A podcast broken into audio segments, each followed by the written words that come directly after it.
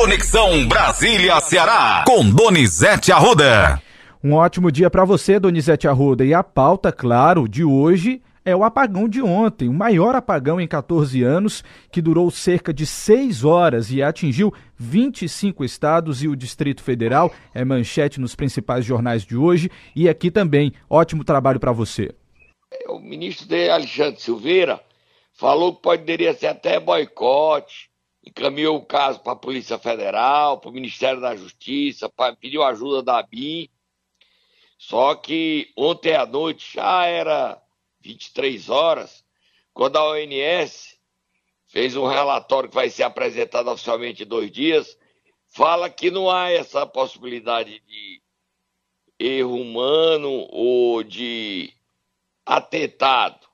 Fala que o problema foi o seguinte: é que houve uma questão que no Ceará a maior parte da energia produzida é eólica e solar. E isso gerou um conflito na rede, porque na coordenação da ONS precisa ter um outro tipo de energia que garanta isso. É um assunto muito técnico. O deputado Danilo Forte ontem ocupou a tribuna da Câmara para desqualificar o discurso do ministro Alexandre Silveira e defender o Ceará. Vamos ouvir o ministro e vamos ouvir o Danilo Forte, senão não dá tempo. É muito importante o que o Danilo fala sobre esse apagão. Vamos lá, vamos começar então pelo ministro de Minas e Energia, Alexandre Silveira. Houve uma sobrecarga na transmissão do Ceará, o que fez com que o sistema é, entrasse em colapso naquela região. E aí eu quero mais uma vez destacar a segurança do sistema. Quando aconteceu isso, o sistema, a ONS imediatamente agiu, modulou a carga do, da, da energia que estava chegando para o sul, centro-oeste e sudeste, e foi isso que fez com que a carga fosse reduzida e alguns locais tivessem perda energética.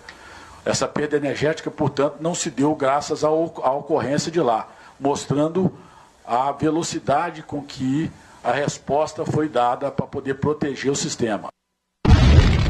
Tá aí, agora vamos começar a ouvir então o discurso do Danilo Forte, deputado federal.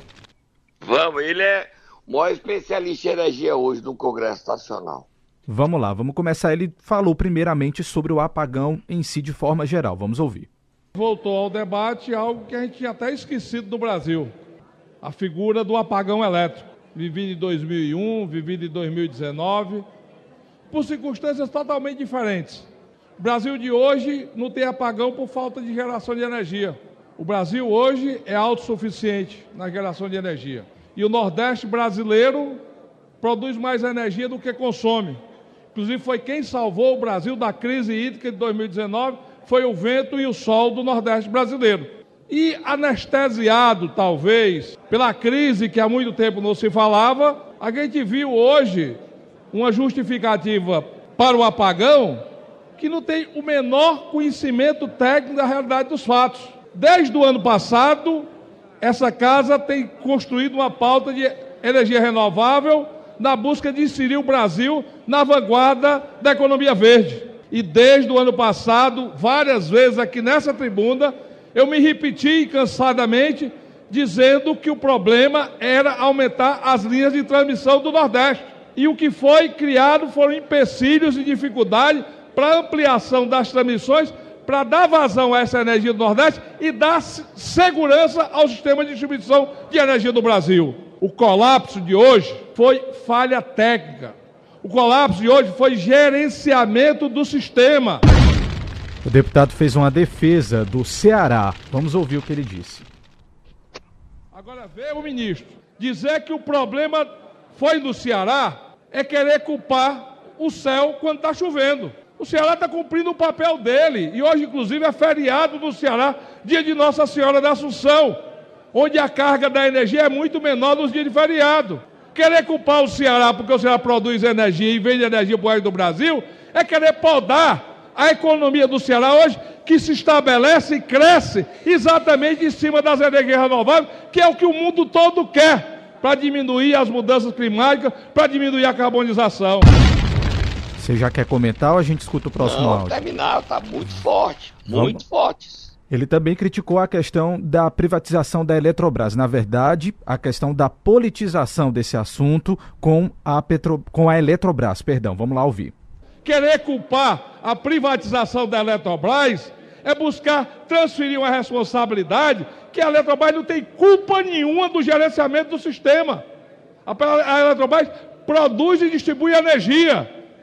E ela está cumprindo o papel dela, tanto dando lucro para os seus acionistas, como também está cumprindo o papel dela, disponibilizando 40 bilhões de reais para investimento em energia renovável no Brasil de hoje. Então, meus amigos, vamos ter seriedade no trato das coisas públicas. Vamos ter seriedade na questão do insumo principal para o desenvolvimento de qualquer nação, que é a energia. Vamos ter responsabilidade, porque desde o ano passado eu denunciei e essa casa aprovou o PDL 365, exatamente contrário às resoluções da ANEL, que está aí demonstrada claramente que o fracasso do sistema de geração é porque a ANEL tomou as medidas erradas. Importante, viu, Donizete, essa fala aí. Muito, Muito importante, importante, viu, Matheus? Muito. Olha, eu estou impressionado com todo esse debate é, eu acho que a privatização da Petrobras foi feita às pressas, da Eletrobras foi feita às pressas, mas o erro aí mostra que a, a Enel também tem que vir com o papel dela. Ela está vivendo uma CPI na Assembleia. E o Ceará não poderia ter sido colocado aí como culpado por esse apagão que gerou transtorno no estado todo. Tem mais, Danilo? Matheus? A gente tem sim mais um trecho de uma denúncia, inclusive, que ele fez com relação a essa questão da energia. Vamos ouvir. Vamos ter honestidade nos fatos. Não pode a ANEL fazer um leilão de transmissão de energia do Nordeste e habilitar uma transportadora de carga, não de carga elétrica, mas de caminhões, para poder cumprir a tarefa de construir uma rede da extensão e do investimento que o Brasil precisa, com a responsabilidade que a ANEL precisa cumprir. E ela não cumpriu.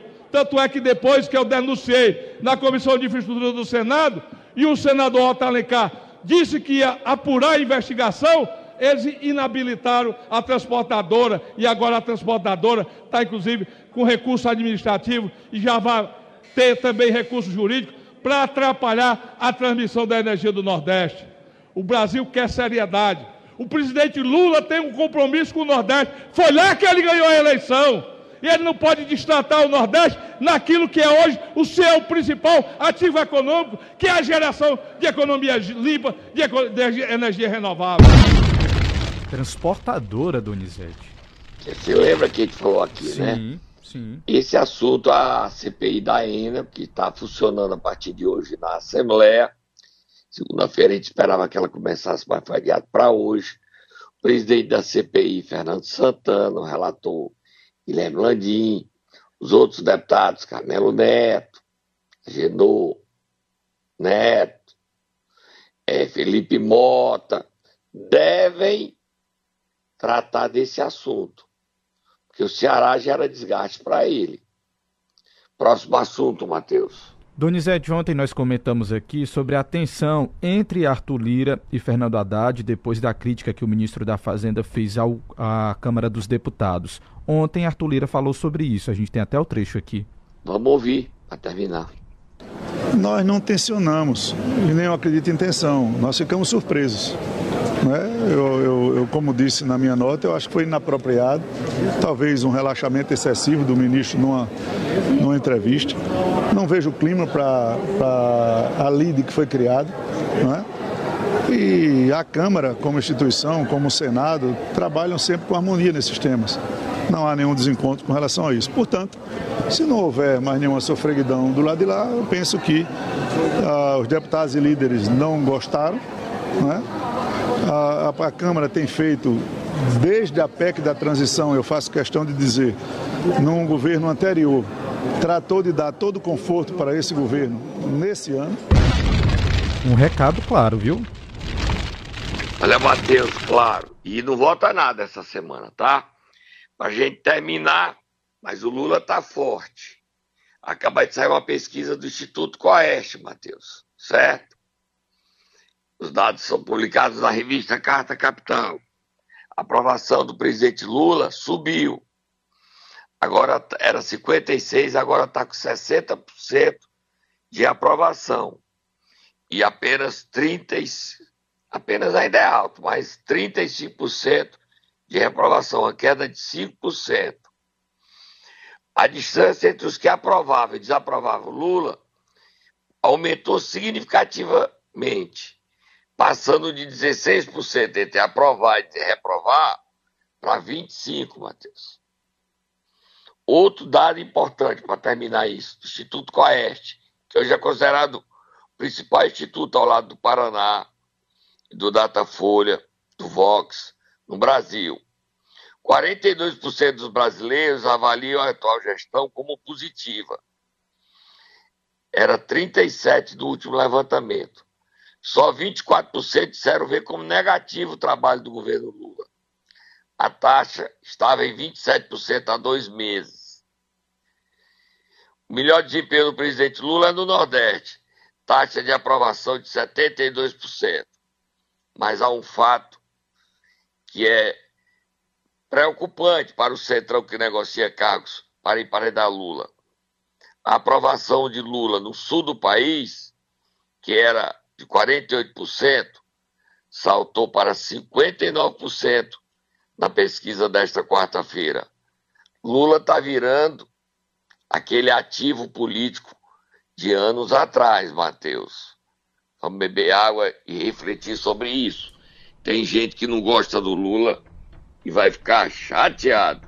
Agora, eu só dei a pesquisa, né, Matheus? É claro, a gente está registrando aqui, os ouvintes estão comentando. Momento Nero! Momento Nero começou agora, Donizete. Eu quero saber de você quem é que nós iremos acordar. O presidente da Prece, que está em Brasília com os 30 prefeitos, teve reunião com a bancada. A arrecadação caiu demais, Matheus. E a gente vai falar sobre isso aqui agora. Vai, Tata, acorda, Júnior Castro.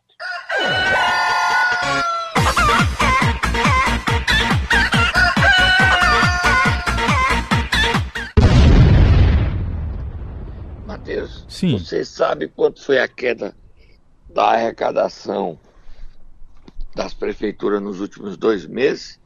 Quanto foi, Donizete? Eu sei que os prefeitos estão meio chateados com isso, viu? Estou fazendo um corte em todas as áreas, 57 pontos percentuais. Ontem houve uma reunião da bancada federal cearense, a, coordenada por Mauro Filho, Eduardo Bismarck está de licença, é o coordenador, e presente estava a deputada Fernanda Pessoa, Daiane do Capitão, os prefeitos estiveram lá, o Júnior Castro disse que não está dando. Não dá, o governo tem que parar de cortar dinheiro do FPM. Os municípios vivem com o dinheiro do FPM, não está dando para pagar nem as contas básicas. O prefeito de Juazeiro do Norte, que é uma das maiores arrecadações, se manifestou para dizer que não é choro de prefeito de cidade pequena, não. E botou a, a verdade na mesa a corda está no pescoço dos prefeitos e a qualidade do serviço vai cair.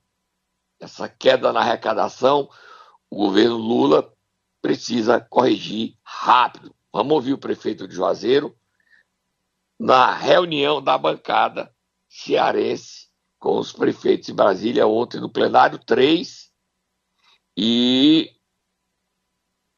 foi numa live do prefeito de Juazeiro, Matheus. Vamos ouvir.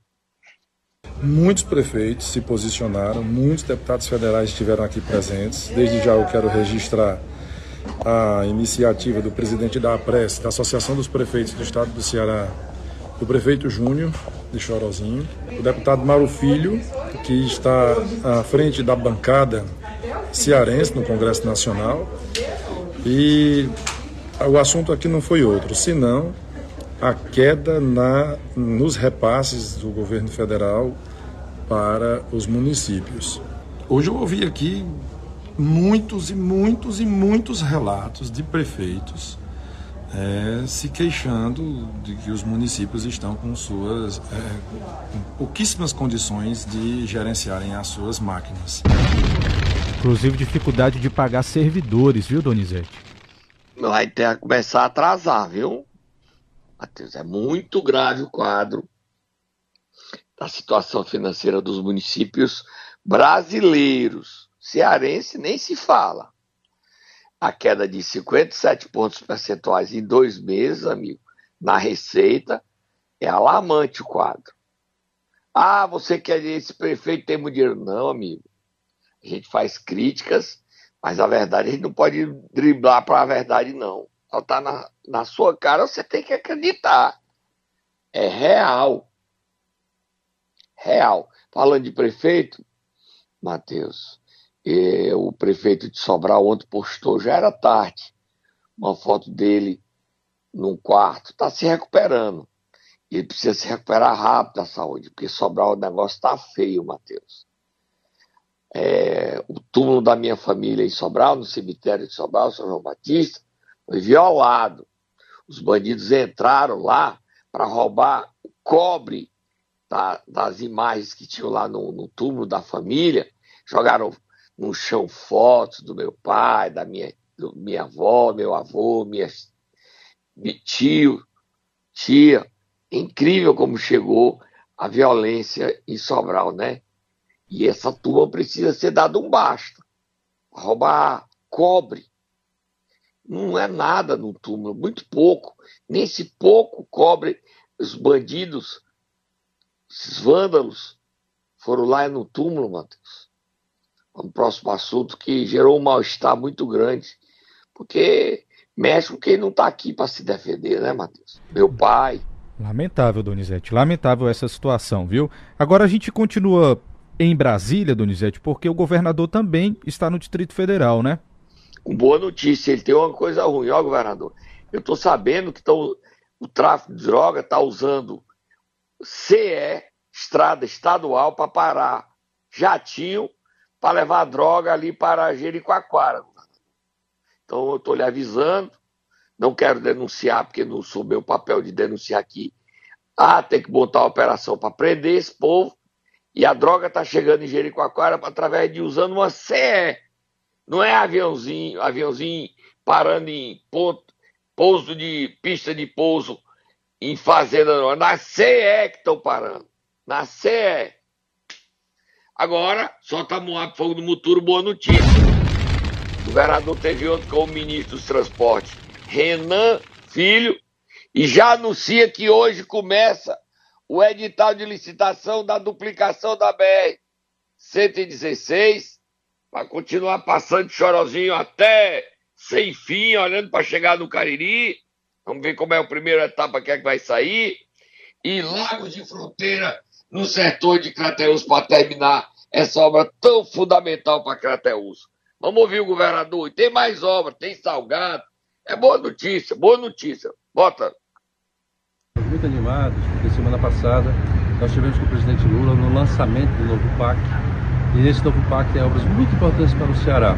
Por isso nós tivemos no Ministério do Desenvolvimento Regional para discutir a obra do Ramal do Salgado, é obra que já está licitada e nós estamos discutindo algumas questões técnicas no Tribunal de Contas da União para daqui a pouco já temos a ordem de serviço e o início das obras do Ramal do Salgado. Da mesma maneira, nós temos o Lago de Fronteira, uma obra muito importante foi anunciada no PAC, a sua conclusão, com obras na parte de ferrovia, de estradas, para que a barragem possa ser concluída. Aqui conversamos com o Ministério dos Transportes e a garantia de que nós já vamos sair o edital para a licitação da duplicação da BR-116, já do trecho ali saindo de Pacajus até Chorozinho então nós já vamos iniciar, portanto, o anúncio do presidente Lula é um anúncio que nos anima muito, porque anunciou, já temos a licitação, a outra já vamos ter ordem de serviço, e isso vai gerar muito emprego para o povo do Ceará. Assim como a Transnordestina, nós estamos definindo a forma de financiamento da obra ser retomada com mais vigor, pode gerar em torno de 6, 7 mil empregos para o povo do Ceará. Então nós estamos muito animados, queremos agradecer demais o governo do presidente Lula, que são obras fundamentais para o desenvolvimento do Ceará e estivemos com o Ministério da Fazenda para fazer a interlocução daquilo que consideramos estratégico para o Ceará, que é a realimentação de hidrogênio verde. Foi muito bem recebido pelo Ministério e vamos ter tratativas nas próximas semanas para garantir uma ação forte do governo federal de regulamentação do hidrogênio verde no país. Importante, Donizete. Olha, Matheus, muito importante. Até ali, Pacaju, Chorozinho, depois vai andando até Boqueirão de Cesário, né? Vai avançando ali, ali pro Boqueirão de Cesário, ali, Chorozinho, Boqueirão. É, vai até. O objetivo é chegar esse ano até o Cariri. O objetivo. Se não der tempo, dá no ano que vem. Mas vamos ter que duplicar. Vai ser muito bom ir pro Cariri, diz, pela BR-116 duplicada, hein, Matheus? Olha a alegria. Sem dúvidas, isso, Donizete. Muito se bom. isso acontecer, é um sonho. Agora, falar de política. Moab, fogo no muturo. Moab, muita política agora. Governador ia tomar café hoje com o Luiziane Lins. Em Brasília, ontem eu não consegui falar com a assessoria dele. Havia um movimento para antecipar para um jantar dele com a Luiziane Lins. Eu ainda estou apurando. Certo que ele volta para Fortaleza hoje, daqui a pouco ele está aí, conversando com o Luiziane Lins por conta da filiação de Evandro Leitão ao PT para ser candidato, ok? É, outra política, em Juazeiro do Norte, o Camilo falou, ele pediu, e o vice-prefeito de Juazeiro, Giovanni Sampaio, não vai mais se filiar ao republicano, a pedido de Camilo, ele e o Wilton Almeida vão se filiar ao PSB, é uma mudança. Voltando para o governador, mais mais fogo no muturo. O governador continua recebendo o prefeito. Segunda-feira ele recebeu a prefeita de Canidé, Rosário Ximenes, estava acompanhada do deputado João Jaime, que ainda não viajou para São Paulo para se operar e acompanhar o Rosário. Discutiram obras, benefícios para o município. O prefeito, é, o governador deu, apoiou a prefeita, parabenizou pelo trabalho que vem sendo feito. Também foi recebido numa abolição o governador recebeu a senadora Augusta Brito, o secretário Leonardo e Araújo e o prefeito de Pacatuba, Rafael Marques. O Rafael deve ser filiado, se filiar ao PT e disputar a reeleição pelo PT. O PT de lá dizia que isso não ia acontecer, mas hoje essa decisão está se configurando, como nós dissemos lá atrás. Bota o bonequinho aí, Matheus. Eu te disse, eu te disse. Eu te disse, eu te disse, mas eu te disse, eu te disse. Já sei. Ah, mas eu te disse. E mais política, mais fogo no muturo, mais Moab, Moab, Moab. Quem trabalhou nesse feriado foi o presidente interino estadual, presidente do PDT do Ceará até dezembro, Ciro Gomes. Ele teve reunião com o PP de Zezinho Albuquerque e com o PSD de Domingos Filho. Ciro Gomes insiste na aliança do PDT com o PT em Fortaleza e em todo o Ceará. Onde não der, ok. Mas por ele, ele vai tentar.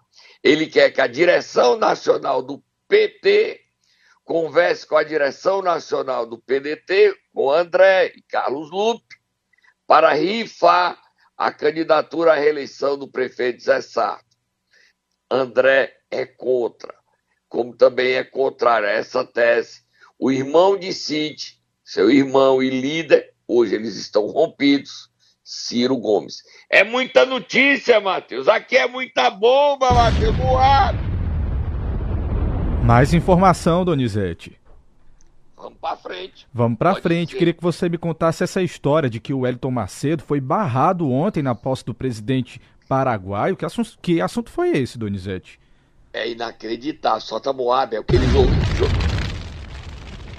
O Elton Macedo, jornalista influenciador digital, acho que ele tá meio ruim da cabeça, viu? Foragido no Paraguai, sendo procurado pela polícia brasileira. Foram três que levaram a bomba. Ele foi um dos três. Ele confirma que levou as os rapazes, que estão, o Alan e o Jorge com a bomba.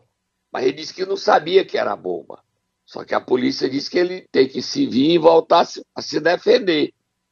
Ele está foragido no Paraguai. Aí o presidente Lula ontem foi para a posse do San... daquele nome, o nome do presidente dele aí, Santiago Pena, novo presidente do Paraguai, e ele pediu para ser credenciado como jornalista. Se credenciar como jornalista, o Wellington Macedo. O governo brasileiro recebe a lista o Itamaraty, de quem está pedindo credenciamento para que o governo brasileiro se manifeste. E o governo brasileiro disse: esse cidadão é foragido da justiça brasileira, procurado por ter, sob a acusação da véspera do Natal, de jogar uma bomba no aeroporto Juscelino Kubitschek em Brasília. Aí, o governo paraguaio, comitê cerimonial da posse do presidente Santiago Pena, disse ao Wellington, no telefone celular dele, analista, o governo brasileiro está colocando empecilho sua, ao seu credenciamento. Só que o governo brasileiro não armou para prender o Wellington. Só comunicou. E nem o governo paraguaio fez nada para prender o Wellington. Ele sumiu. Mas isso criou um mal-estar muito grande entre o Ministério das Relações Exteriores do Paraguai e do Brasil. Porque o Brasil acreditava que o governo paraguaio poderia ter prendido o Wellington e deportado para o Brasil. Ele sumiu.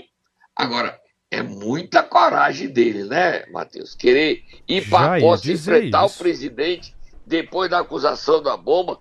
O Wellington não tá normal, não, gente. Não é, não gente. tá normal, não. Que história. Eu acho. Que história é essa, Donizete, né?